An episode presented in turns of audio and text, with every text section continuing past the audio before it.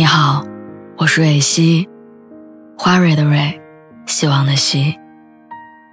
今天你还好吗？你可以在微信公众号和微博中搜索“蕊希”，每天晚上我都会用一段声音陪你入睡。听完今天的故事，祝你晚安，做个好梦。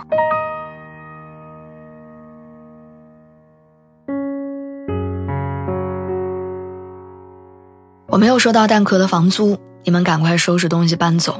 我这个周末就要收房。这段话是朋友的房东给他发的，因为最近蛋壳公寓突然爆雷，很多人都在面临被房东赶走的困境。当初朋友为了省下五折的服务费，一口气交了一年的房租，现在房东要他走人，中介那边又联系不上，他身上的钱连付一个月的房租都不够。朋友的事情并不是个例。最近蛋壳的事儿闹得人心惶惶，许多人都像我朋友一样，面临着房子不能住、蛋壳不退钱，还要平白无故背上高额贷款的崩溃。以前我们以为生活会随着长大顺理成章的变好，但当我们一脚踏进成年人的大门，才知道，这个看上去光鲜亮丽的世界，多的是旁人看不到的崩溃时刻。年轻的时候，我们总是能轻而易举地说出那句“房子是租来的，但生活是自己的”。开始租房之后才知道，APP 上的图片永远和实际的房子不符，它根本不会告诉你东侧墙壁是隔断板。中介口中的离地铁近，只是架空的直线距离。两个陌生的女孩为了省点钱，也能挤在一张床上。除此之外，通勤、加班、消费，每一件以前我们觉得不值一提的小事儿，现在都在换着方式的鞭打着我们，随时都可能把我们强撑的体面撕碎，然后踩裂。李雪琴在脱口秀大会里说：“宇宙都有尽头，但北京地铁没有。北京地铁何止没有尽头，它连缝都没有。”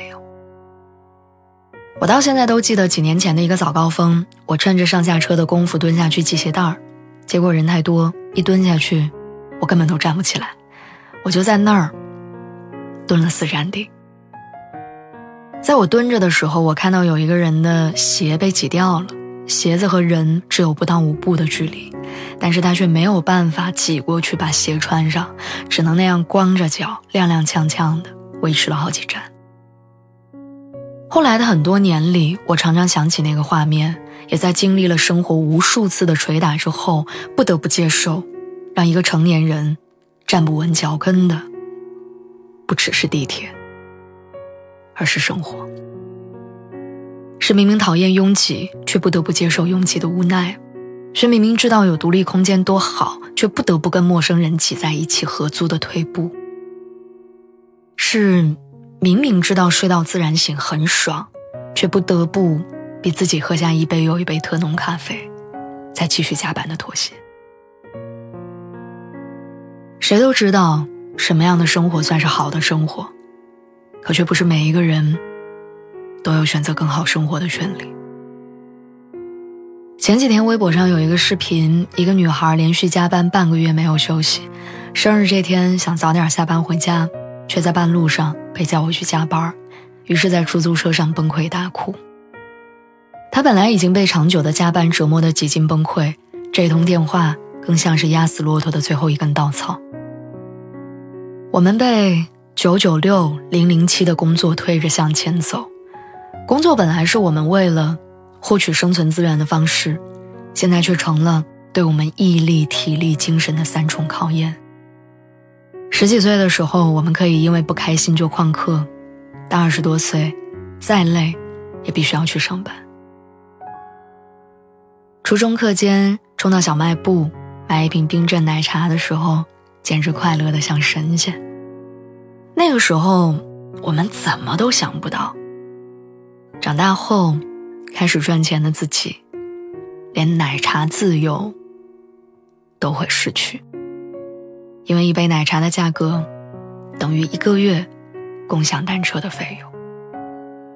还有，每个冬天的商家都会开始营销的车厘子自由，对于大部分打工人来说，好像只能是别人的自由。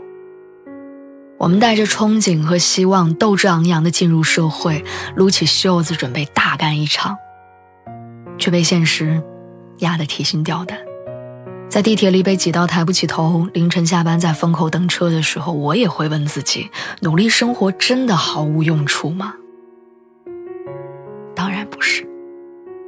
那个曾经靠着追星出圈的李雪琴，一直在默默努力。这一年，从脱口秀小白到脱口秀大会总决赛的第五名，注册了新公司，最近还成为了金鸡奖星辰大海的评委。我们也有理由相信，被地铁人流挤得手足无措的年轻人，一定会摇到北京的车牌号，会在大城市里找到心爱的归处。纠结于奶茶和共享单车的年轻人，也一定会等到升职加薪的那一天。那些逆袭人生的例子，都在告诉我们：也许过程很辛苦，也许好运会晚一点来，但它会发生。生活中总有一些事情会让我们陷入困境，从沮丧到绝望，觉得全世界都在跟你对抗。成年人的世界不可能一帆风顺，我们都会经历变幻不定、起落沉浮。但，就像大海一样，潮落之后一定会有潮起。坚持下去，你总会找到光。